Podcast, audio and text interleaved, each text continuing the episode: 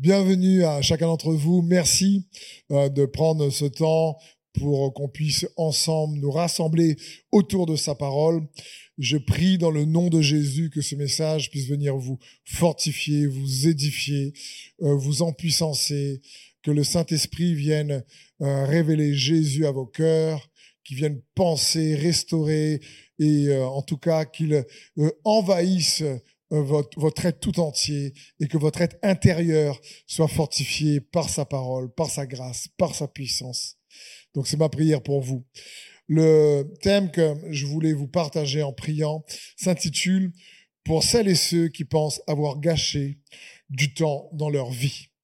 Je crois que chacun d'entre nous, tout homme, toute femme sur Terre, à un moment donné, se retourne en arrière par rapport à des choix qu'il a pu faire ou des situations qu'il a dû vivre ou des circonstances qu'on a dû traverser en se disant ben j'ai l'impression là d'avoir perdu mon temps ou j'ai l'impression là d'avoir euh, euh, gâché ma vie. Et euh, tous on peut être affectés par son pensée en partie ou parfois même certains se disent j'ai l'impression d'avoir tout gâché. Et j'aimerais te dire que si tu es en Christ Jésus eh ben il y a toujours une énième euh, chance parce qu'il est celui qui restitue, il est celui qui rachète, il est le rédempteur. Et il y a un puissant passage dans le livre de Joël qui nous montre cela sur qui il est euh, pour chacun d'entre nous, qu'il désire te dédommager parce que Dieu est aussi un dédommageur. Je sais que ça ne se dit pas, mais euh, vous euh, comprenez ce mot-là. Donc dans Joël 2 au verset 23, la Bible dit, Et vous, les habitants de Sion, rayonnez de joie à cause du Seigneur votre Dieu. À l'automne, il vous envoie la pluie qui vous est nécessaire, comme autrefois, il fait tomber les averses d'automne et de printemps. Les granges sont remplies de blé, les cuves débordent de vin et d'huile. Oui, dit le Seigneur, je vous dédommage. Pour les récoltes dévorées par les chenilles, les sauterelles, les hannetons et les criquets, cette grande armée d'insectes que j'ai envoyée contre vous. Alors ici, on voit que dans cette prophétie du prophète Joël, que Dieu dit, je vais vous dédommager. N'oublions pas on est là dans l'Ancien Testament. Dieu, lorsque Dieu dit que j'ai envoyé contre vous, il faut bien comprendre que la dispensation, comme la Bible appelle, de l'ancienne alliance, n'a rien à voir avec la dispensation de la nouvelle alliance. Dans l'ancienne alliance, Dieu est un Dieu de justice. On parle surtout d'être juste par le mérite, alors que dans la nouvelle alliance en Jésus-Christ, on parle d'être juste par la foi. On hérite la justice que Dieu nous accorde en croyant Jésus et ce qu'il a accompli. Mais ici donc, dans le cadre de, de ce livre de Joël, on voit une partie de qui est Dieu. Il est celui qui dédommage. Il est celui qui euh, te dit, hé, je vais restituer. Et dans ce contexte, on voit que ici, euh, les sauterelles, on voit que les chenilles, les hannetons sont venus voler la récolte, la, la moisson, des enfants de Dieu. C'est comme si ici, pendant des années, les, circonstances euh, ont été gâchées, si vous préférez, par les sauterelles, par ces insectes. Et il nous faut comprendre que lorsqu'on parle de sauterelles, lorsqu'on parle de chenilles, ça parle des euh, personnes, des événements, des circonstances qui sont venues voler à un moment donné dans ta vie, ben, la joie, euh, sont venus, tu as l'impression que tes efforts ont été peut-être gaspillés ou tu, tu, tu, as mis ta fougue pour gagner un concours pendant euh, des, des, mois, voire des années où tu as travaillé, tu l'as pas reçu, tu as l'impression d'avoir peut-être bah, gaspillé ces années d'études ou euh, tu euh, euh étais euh, marié pendant des années et c'est parti ensuite en vrille, tu te dis mais j'avais su, j'aurais peut-être pas dû faire ce choix. Et là tu te dis ben Peut-être que tu as, perdu des années ou même on pense, j'ai entendu tellement de fois euh, des chrétiens qui rencontrent Jésus à 50 ans, 60 ans et se disent mais si j'avais pu rencontrer le Seigneur à 20 ans ou à, même, plus jeune ou, même à 30 ans ou 40 ans, un peu plus tôt, euh, j'ai l'impression que j'aurais pas perdu mon temps, je, je serais pas tombé dans ces travers. Et je comprends, on se pose tous en général ce genre de questions. Et on a cette impression, cette pensée que on a perdu du temps ou on, on a gaspillé notre temps ou euh, le fait qu'on a peut-être servi le Seigneur pendant un temps et on n'a pas vu les effets escomptés, on n'a pas récolté la moisson, parce que la moisson, elle, elle représente les moments de victoire, les moments d'été, les moments de récolte, les moments de provision. Et là, ici, les sauterelles viennent voler ces moments de joie, ces moments de victoire, ces moments de récolte. Tu as travaillé dur et la Covid est arrivée, du coup, tu n'as pas pu euh, récolter les provisions que tu, tu, tu espérais récolter. Tu as, as fait peut-être, tu as mis ton entreprise en place pendant des années et bam, il y a eu la Covid, c'était compliqué, tu as dû mettre la clé sous la porte, tu as dû licencier et, et, et tu te dis mais non, ça aurait pas dû se passer comme ça parce que tu t'es investi et les sauterelles sont arrivées. Et au lieu de, de, de, se réjouir de la moisson, au lieu de, de, de, se réjouir des percées, puisque la moisson représente également les percées, la moisson représente également donc euh, ce mot, ces saisons dans notre vie euh, ben, d'été belles et au lieu de vivre une saison belle, ça s'est transformé ben, en une saison difficile. Il euh, n'y a plus les provisions, on est, il y a eu du manque plutôt que d'avoir nos besoins et encore plus pour bénir les autres, pour aider les autres. On n'a même pas ce qui est nécessaire. Et là, Dieu dit, mais pour ceux et celles à qui ce passage parle, il dit, je vous dédommage. Quelle promesse. Il dit oui, dit le Seigneur. Je vous dédommage pour les récoltes dévorées par les chenilles, par les sauterelles, les anotons et les criquets.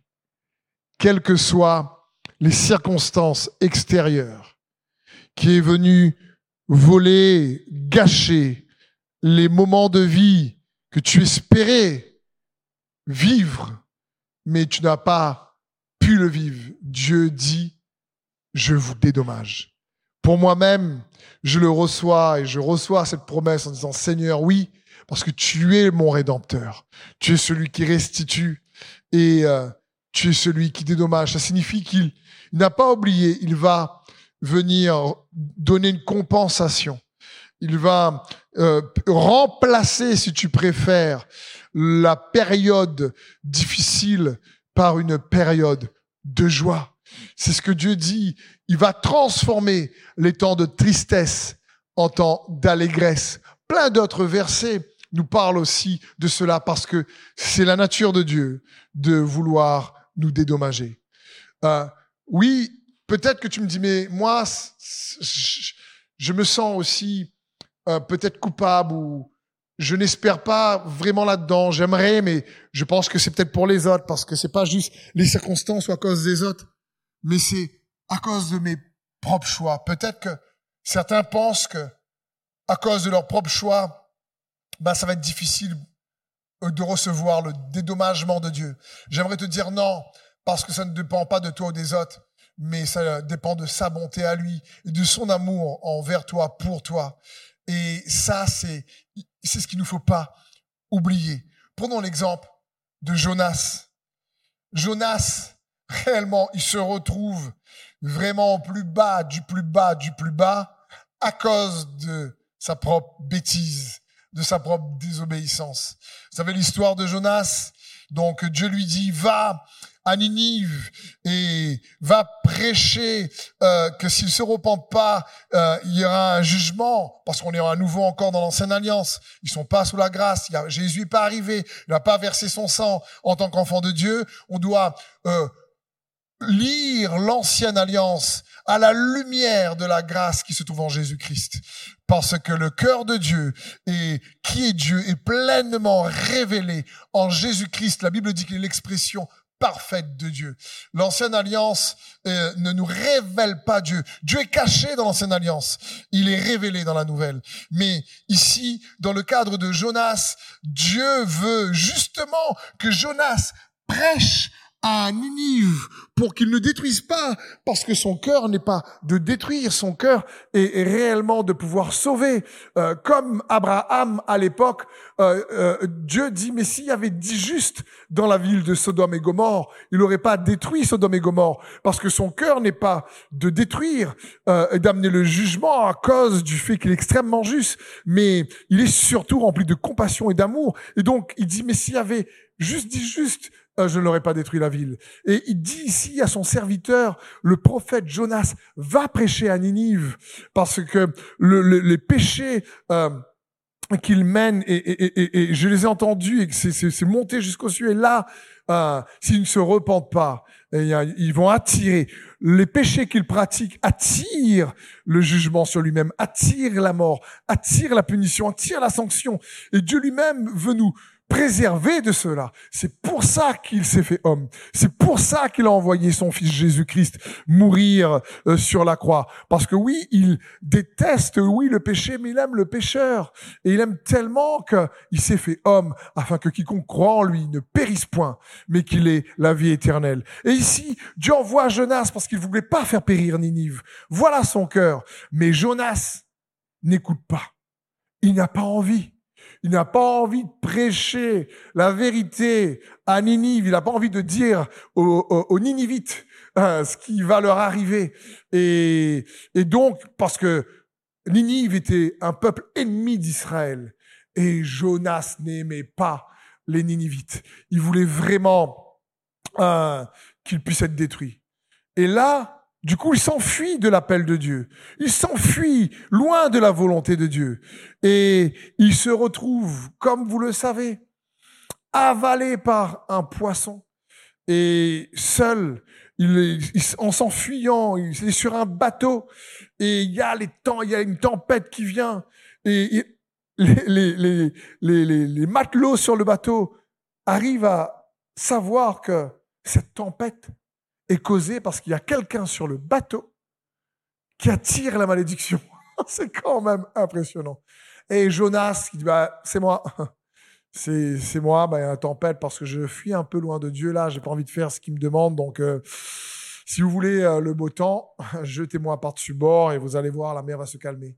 Et puis, euh, ils n'ont pas beaucoup de compassion, les gars. Ils se disent, d'accord, ils ont pris Jonas et ils l'ont balancé. ils voulaient juste avoir la, la, la, le beau temps et ça se calme après. Et Jonas se fait avaler par un, énorme poisson, nous dit les Écritures. Et là, il se retrouve au fond de l'océan, au fond du ventre du poisson, euh, seul livré à lui-même. Et il réalise qu'il ne peut pas être plus bas il peut pas être plus bas que cette situation compliquée dans l'obscurité. Et là, il revient à lui-même, et puis dans Jonas, au chapitre 2, verset 8, il va dire, Quand mon âme était abattue en moi, à cause de ses choix, je me suis souvenu de l'Éternel, et ma prière est parvenue jusqu'à toi. Dans ton saint temple, ceux qui s'attachent à des idoles sans consistance, éloigne de la bonté. Quant à moi, je t'offrirai des sacrifices avec des cris de reconnaissance. J'accomplirai les vœux que j'ai faits. Le salut vient de l'Éternel. L'Éternel parla au poisson et le poisson vomit Jonas sur la terre. Ne pas sentir trop bon. Donc euh, Jonas est vraiment dans, dans l'agadou. Et c'est vraiment compliqué sa situation. Euh, mais il s'est mis dans cette situation à cause de ses propres choix. Mais malgré tout, ce n'était pas fini pour lui, c'était pas la fin. Et en, en, grand 1, avec deux grands points qu'on va voir aussi dans ce message qui j'espère va t'aider, j'aimerais qu'on puisse comprendre ensemble comment avoir l'assurance que Dieu désire nous dédommager.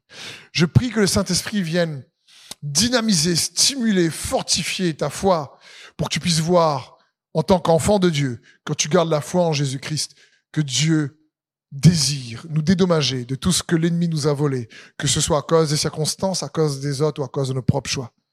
Et pour répondre à cette question, ce grand 1, on va voir le petit 1, les leçons que nous enseigne la situation que vit Jonas. Donc les leçons de Jonas. Premier petit point, peu importe ce que tu as traversé ou où tu es, il n'y a pas réellement de cas trop difficiles pour Dieu. Du moment que comme Jonas, on se tourne vers lui, du moment que du fin fond ou du plus profond de ton désespoir, du plus profond de ta peine, du plus profond de ta souffrance, du plus profond, euh, du plus profond état d'incompréhension dans lequel tu te trouves, lève les yeux vers Dieu. Regarde à lui. Parce qu'il n'y a pas un endroit sur terre et dans les cieux et sous la terre où Dieu ne nous voit pas, où ne peut pas nous entendre. Le psaume 139, 7 illustre très bien cela. Où irai-je loin de ton esprit? Et où fuirai-je loin de ta face? Si je monte aux cieux, tu y es. Si je me couche au séjour des morts, t'y voilà. Si je prends les ailes de l'aurore et que j'aille habiter à l'extrémité de la mer, là aussi, ta main me conduira. Et ta droite me saisira. Si je dis, au moins les ténèbres me couvriront, la nuit devient lumière autour de moi. Même les ténèbres ne sont pas obscures pour toi. La nuit brille comme le jour et les ténèbres comme la lumière. Personne n'est jamais trop loin ou trop égaré pour Dieu s'il choisit de se retourner vers Christ Jésus, de dire Seigneur, oui, pardonne-moi, je sais que tu m'as pardonné, je reçois ton sacrifice à la croix, je veux me détourner de mes anciennes voies, comme Jonas. il s'est détourné à ce moment-là de son choix de ne pas exercer son ministère de prédicateur envers Ninive, de pas faire la volonté de Dieu. Il s'est détourné, il s'est retourné vers Dieu. Et quand on se retourne vers Dieu, peu importe, ça fait combien de temps tu t'es peut-être éloigné. Peu importe, encore une fois, la profondeur de tes blessures, de ta souffrance. Elle ne va pas guérir en réalité pleinement, car il est celui non seulement qui dédommage, mais il est celui qui nous conduit, qui nous saisit par la main, qui nous enlève des ténèbres, qui nous enlève des situations difficiles. Il est celui qui réellement nous console parce qu'il est le consolateur. Et voilà première leçon de Jonas, c'est qu'au plus profond des ténèbres, il s'est tourné à nouveau vers Dieu. Et le deuxième point, qu'on voit dans ce qu'on a lu ensemble tout à l'heure, il va dire ici, mais ceux qui s'attachent aux idoles sans, sans, consistance, dit Seigneur, ceux-là, ils ne pourront pas être sauvés. Et le deuxième point, c'est que Jonas n'a pas, a refusé ce qui peut remplacer la consistance de Dieu en lui. Et j'aimerais te dire, refuse les substituts et ne te prive pas de la grâce de Dieu. Jonas a compris que ce qui pouvait l'aider, ce qui allait le, sortir des ténèbres, c'était Dieu lui-même et pas quelque chose qui pourrait prendre la place de Dieu. Euh, et j'aimerais te dire, les choses sans consistance sont souvent comme des substituts qui amènent un soulagement temporaire lorsqu'on est dans les difficultés, mais qui ne guérit pas le cœur. Un exemple simple, quand quelqu'un est dans, est dans de grosses difficultés, au lieu de se tourner vers Dieu, il se tourne par exemple vers l'alcool. L'alcool est un, substitut. Cet alcool-là, euh, elle soulage juste peut-être un moment, mais elle ne guérit pas le cœur.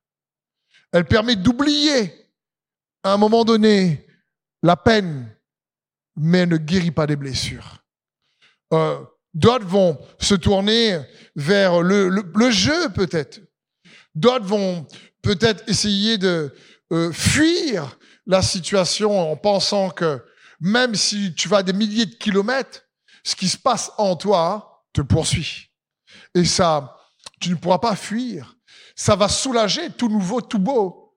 Mais à un moment donné, ce genre de substitut ne peut pas remplacer la grâce que Dieu désire nous accorder. Dans Hébreu 12, verset 15, la Bible dit, Veillez à ce que personne ne se prive de la grâce de Dieu. à ce qu'aucune racine d'amertume produisant des rejetons ne cause du trouble et que beaucoup n'en soient infectés. Ici, l'auteur des Hébreux nous dit veille. Ça parle d'être intentionnel. Ça parle d'être volontaire, de faire attention, de considérer tes pas et ta conduite et tes choix pour que personne ne se prive de la grâce de Dieu. Parce qu'il est bon, nous dira ensuite l'auteur des Hébreux, que le cœur soit affermi, consolidé, sauvé, fortifié, en puissance et restauré, guéri par grâce, par l'amour de Dieu. Les autres substituts soulagent peut-être sur le moment, mais affectent à long terme. Il n'y a pas de consistance. Peut-être que quelqu'un aussi, une idole peut être travail. Quelqu'un se réfugie à ce moment-là dans une activité intense, son travail, pour oublier la peine d'une séparation, pour oublier la peine, je dis pas, c'est, c'est mauvais, ça soulage. Et tous, en tant qu'hommes, on a tendance à prendre des substituts humains, hommes ou femmes, pour essayer, parfois lorsque la douleur est intense, de, de diminuer la peine. C'est comme ces, substituts agissent comme, euh, je dirais, euh, de la morphine, c'est-à-dire que elle diminue la douleur, mais s'il n'y a pas d'opération, la douleur en réalité reste là. Euh, la morphine fait qu'on oublie la douleur, mais elle ne guérit pas. Et le genre de substitut dont je vous parle, c'est qu'elle nous fait oublier la douleur. Ou je vais aller loin, je vais aller dans un autre endroit, je, ok, je vais penser autre chose, je vais faire autre chose. C'est, oui, c'est, ok, ça permet d'atténuer momentanément, comme de la morphine, peut-être, la douleur. Mais celui qui opère les cœurs, c'est Jésus-Christ. Et c'est sa grâce qui vraiment vient libérer, vient soulager, consoler, restituer, guérir, opérer ce qu'on a besoin dans notre cœur. Le mot privé de grâce, comme on a lu dans Hébreu, c'est le mot grec ustéréo. Je fais pas du grec, je clique juste dans sur une application pour vraiment avoir euh, le mot grec et voir son, euh, l'origine du mot. D'accord, il y a plein de, de ministères profond, puissant dans le grec et l'hébreu. Moi, j'ai un outil informatique qui m'aide à réellement voir l'origine de ce mot et c'est ustéréo qui signifie venir en retard, un pouvoir inférieur, être dépourvu de consistance, être trompé dans sa valeur. C'est très très fort. Ça parle ici quand quelqu'un prend un substitut comme dit Jonas. Il dit mais il se tourne vers des idoles. Une idole, c'est quelque chose qui remplace tout simplement Dieu. C'est tout. Qui remplace le vrai Dieu. On remplace le vrai par le faux et on pense à ce moment-là que le faux aura la consistance pour nous libérer et guérir. Et on se rend compte que non. Sur le coup, ça peut soulager momentanément, mais en réalité, il n'y a pas la consistance pour euh, réellement nous, nous, nous, nous maintenir, nous, nous permettre de résister et d'endurer la difficulté. Euh, et de faire face à l'adversité. Et malgré l'adversité, tu y fais face parce que la grâce de Dieu te permet de faire face et il dresse une table en face de tes adversaires. Tandis que le substitut peut dire au lieu de confronter, je vais prendre la fuite, je vais peut-être aller ailleurs. Attention, si Dieu te conduit ailleurs, gloire à Dieu. Attention, si Dieu te conduit à aller te faire un travail, sois conduit par Dieu. Euh, mais laisse-toi conduire par Dieu. Je parle ici lorsqu'on, excusez-moi, on fait des choix, surtout humains, pour nous soulager. Et on se rend pas compte que ça n'a pas de consistance, comme dit Jonas. Si tu préfères, ça a une puissance, une capacité inférieure. C'est la grâce du Seigneur. Et je veux t'inviter, si tu veux que Dieu puisse te dédommager, à ne pas te priver de sa grâce pour toi. C'est son invitation pour tous ceux et celles qui croient en lui. Et c'est ce que Jonas ici dit. Il avait compris qu'il ne pouvait plus fuir. Il a essayé de partir loin. Et Dieu l'a trouvé. Il était tombé dedans tellement une situation où on pouvait pas être plus bas, qui savait qu'il pouvait maintenant juste se tourner vers celui qui pouvait le sortir de cette situation impossible, le seul vrai unique Dieu, l'éternel, Jésus le Christ. Et la troisième leçon, troisième point qu'on peut apprendre de Jonas, c'est qu'il va dire quelque chose de fort. Il va dire, mais quant à moi, je t'offrirai des sacrifices avec un cri de reconnaissance. C'est puissant. Je ne sais pas si ça t'est déjà arrivé de crier ta gratitude. Seigneur, merci. Jésus, je crie à toi ma reconnaissance. Je veux dire, on a tendance à dire Seigneur, merci, merci, parce que ici, ce que Jonas veut dire, euh, la gratitude, la reconnaissance, c'est bien plus que du remerciement. Quand quelqu'un te, te, te fait quelque chose de bon, ben en général, tu dis merci. Là, c'est de la politesse. Mais le cri ici de sa reconnaissance, c'est bien plus que de la politesse. Ici, Jonas dit, je t'offrirai. Il est dans la foi. Parce qu'au moment où il dit ça, il est en train de crier dans le ventre du poisson. Il n'y a personne qui l'entend, à part Dieu lui-même. Mais il est en train de dire, OK, je vais, tu sais quoi? La situation est toujours compliquée. Je suis toujours dans le noir. Il n'y a pas de lampe de poche à l'époque. Il n'y a pas de lumière, il n'y a pas de bougie dans le ventre du poisson. Il est dans les ténèbres au plus profond de l'océan. Et là, il dit, tu sais quoi? Mais toi, tu me vois. Je suis pas, la situation n'a pas changé. Mais je, ce que je vais faire, je vais crier ma reconnaissance. Waouh! Il y a de la puissance Là, c'est un acte de foi, c'est un sacrifice de reconnaissance. Ça vient lui prendre aux tripes. Il y a de l'authenticité dans son cri. En général, quand on crie, ici, ça parle ici d'une, d'être authentique, d'être sincère. Ça parle, il dit, je vais euh, te montrer l'authenticité de ma gratitude faite avec foi. Avant même de sortir du ventre, je crier ma reconnaissance parce que je crois que tu vas me sortir de là. Tu vas se crier comme une marque de certitude de ma gratitude. C'est bien plus qu'un merci. C'est fort ici, ce, ce que Jonas dit. J'avais jamais vu ça auparavant. Le cri de ma reconnaissance. Waouh! Je dis, mais là, il y a une sincérité de la part de Jonas dans son désespoir. Du Seigneur, je vais crier moi, je vais pas m'appuyer sur ce qui n'est pas consistant. Même si tu m'as pas, tu m'as pas encore, tu m'as pas encore guéri. J'ai pas encore les provisions. J'ai pas encore la percée. J'ai pas encore été dédommagé. Mais tu sais quoi? Moi, je choisis de crier d'avance ma reconnaissance.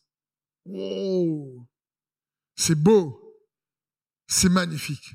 Et puis il va continuer une autre leçon qu'on apprend avec Jonas. Il va dire ceci, j'accomplirai les vœux que j'ai faits. Donc Jonas va dire, je vais me reconnecter à ma mission, à mon appel. Je vais me reconnecter à ta volonté.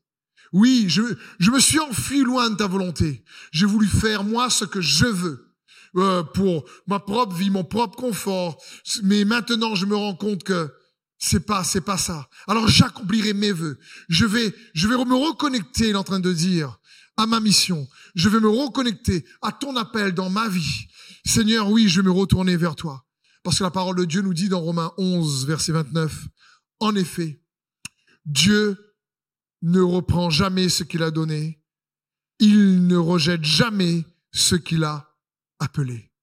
Dieu n'avait pas rejeté son appel, l'appel qu'il a adressé à Jonas, la volonté, sa volonté pour Jonas, elle n'avait pas changé. C'était Jonas qui s'était éloigné. Et à ce moment-là, la Bible dit que Dieu ordonna au poisson de rejeter Jonas sur la terre ferme. Et à nouveau, Jonas était, avait des pas et des fondements solides. Il était à nouveau sur la terre solide.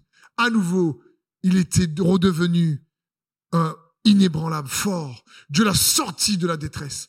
Dieu l'a sorti des ténèbres. Dieu l'a sorti d'une situation impossible. Et Dieu dit maintenant, allez, allez, vas-y. Donc même, comme Jonas, si tu penses que toi, à cause de tes propres erreurs, tu penses que tu as gâché un temps de ta vie ou ta vie ou une partie de ta vie, tu as eu, tu as gaspillé ce temps. J'aimerais te dire, retourne, retourne-toi vers Jésus. Retourne tes regards, retourne les yeux de ton cœur vers le Seigneur. Il n'est pas trop tard, c'est un Dieu plein de grâce. Ne te prive pas de la grâce de Dieu. Il ne se repent pas de ses dons et de son appel sur nos vies. Donc, voici quelques leçons qu'on peut voir de la prière de Jonas qui, je crois, nous aide. Moi, ça m'aide à me dire, waouh, je veux saisir cette promesse que Dieu dit, je vous dédommage. Et je déclare ça sur ma vie, la vie de ma famille, sur le ministère de l'Église destiné l'école et sur chaque personne, famille qui regarde cette, euh, ce message. Le deuxième maintenant point pour répondre à cette question. La première, on a vu les leçons de Jonas. Comment faire pour avoir l'assurance que Dieu veut nous dédommager? Le dernier point, le dernier grand point, le petit deux, cette assurance se trouve dans ton appartenance. Si tu préfères, cette assurance se trouve dans la révélation de ton appartenance.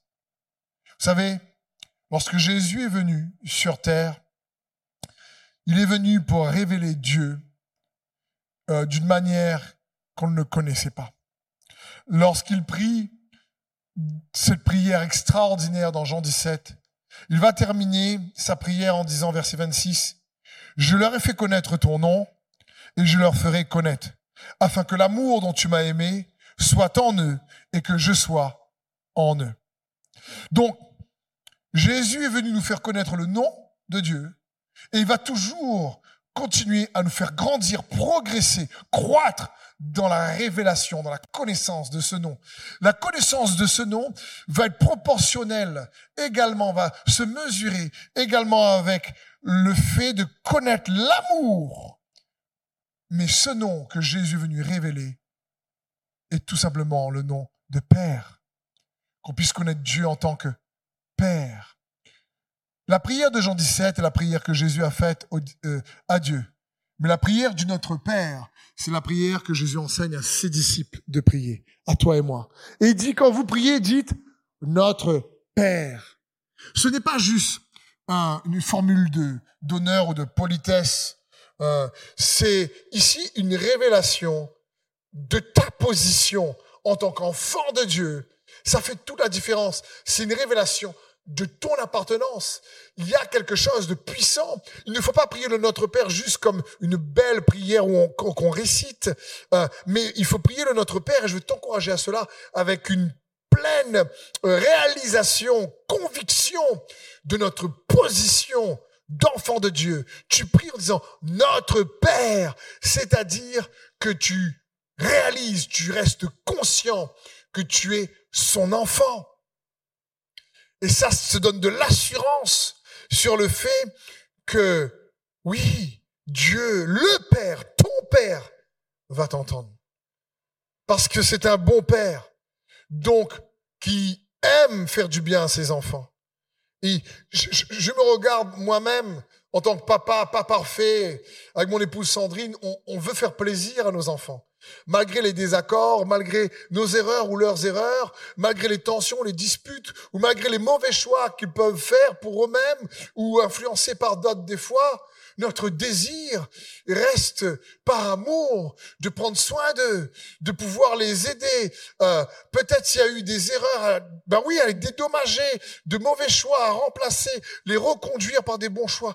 Et nous, on n'est pas parfait, mais Jésus lui-même dit, mais si vous, mauvais comme vous êtes en tant que parent, vous savez donner de bonnes choses à vos enfants, à combien plus forte raison mon Père qui est dans les cieux vous donnera son esprit et vous donnera de bonnes choses. Il y a les deux dans les évangiles. C'est un bon Père. Et il y a cette assurance que tu es un enfant de Dieu. Et notre assurance, donc, est basée sur notre identité d'enfant de Dieu et sur notre appartenance à la famille de Dieu. Et que toi et moi, grâce à Jésus, en Jésus, pour Jésus, par Jésus, nous pouvons nous approcher de Dieu et nous adresser à lui en tant que Père, dédommage-moi. Papa, restitue. Papa, merci de me pardonner, moi-même pour mes propres erreurs. Comme moi, je pardonne aux autres leurs erreurs envers moi.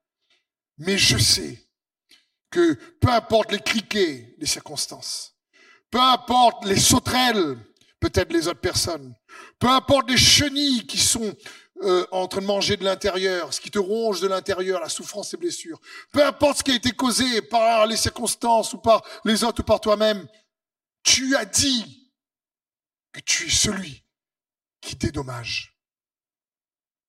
Alors je veux juste t'encourager, marche chez toi là où tu es, à crier vers lui de cette manière et à dire, Père, Papa, dédommage-moi. Je suis ton enfant. Aide-moi. Et comprenons bien, le Seigneur est capable de faire en un instant ce qu'on n'est pas capable de faire, nous, en dix ans, par nos propres efforts. Pour dédommager, il est bon. Il est capable d'accélérer. La Bible dit dans Ephésiens 3.20, à celui qui est capable de faire encore plus que nous demandons ou prions, à lui soit toute la gloire pour des siècles et des siècles, par la force qui agit en nous. Il est capable de faire plus. Alors, je veux t'inviter à faire cette prière. Et juste à prier chez toi, là où tu es, à demander au Seigneur, si tu es concerné, si, ce message concerne une partie de ta vie, ou peut-être la globalité quasiment, et que tu crois que peu importe ton âge, il y a eu des saisons de gaspille, il y a eu des saisons de, de où tu as l'impression qui, ont été gâchées, peu importe les raisons. Ne regarde pas aux raisons. Ne regarde pas au criquet ou à un auton. Ne regarde pas à tes propres erreurs.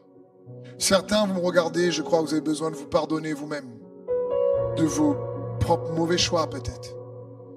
Et ne vous privez pas de la grâce de Dieu. Dieu est moins sévère avec vous que vous-même pour certains.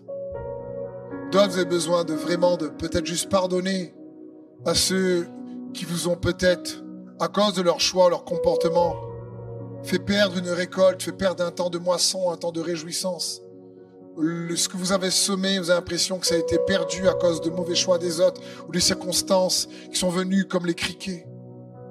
Ne regarde pas aux circonstances. Ne regarde pas aux autres et ni à toi-même. Regarde à celui qui dédommage. Il est plus que capable de racheter le temps pour toi. Si tu tournes vers lui.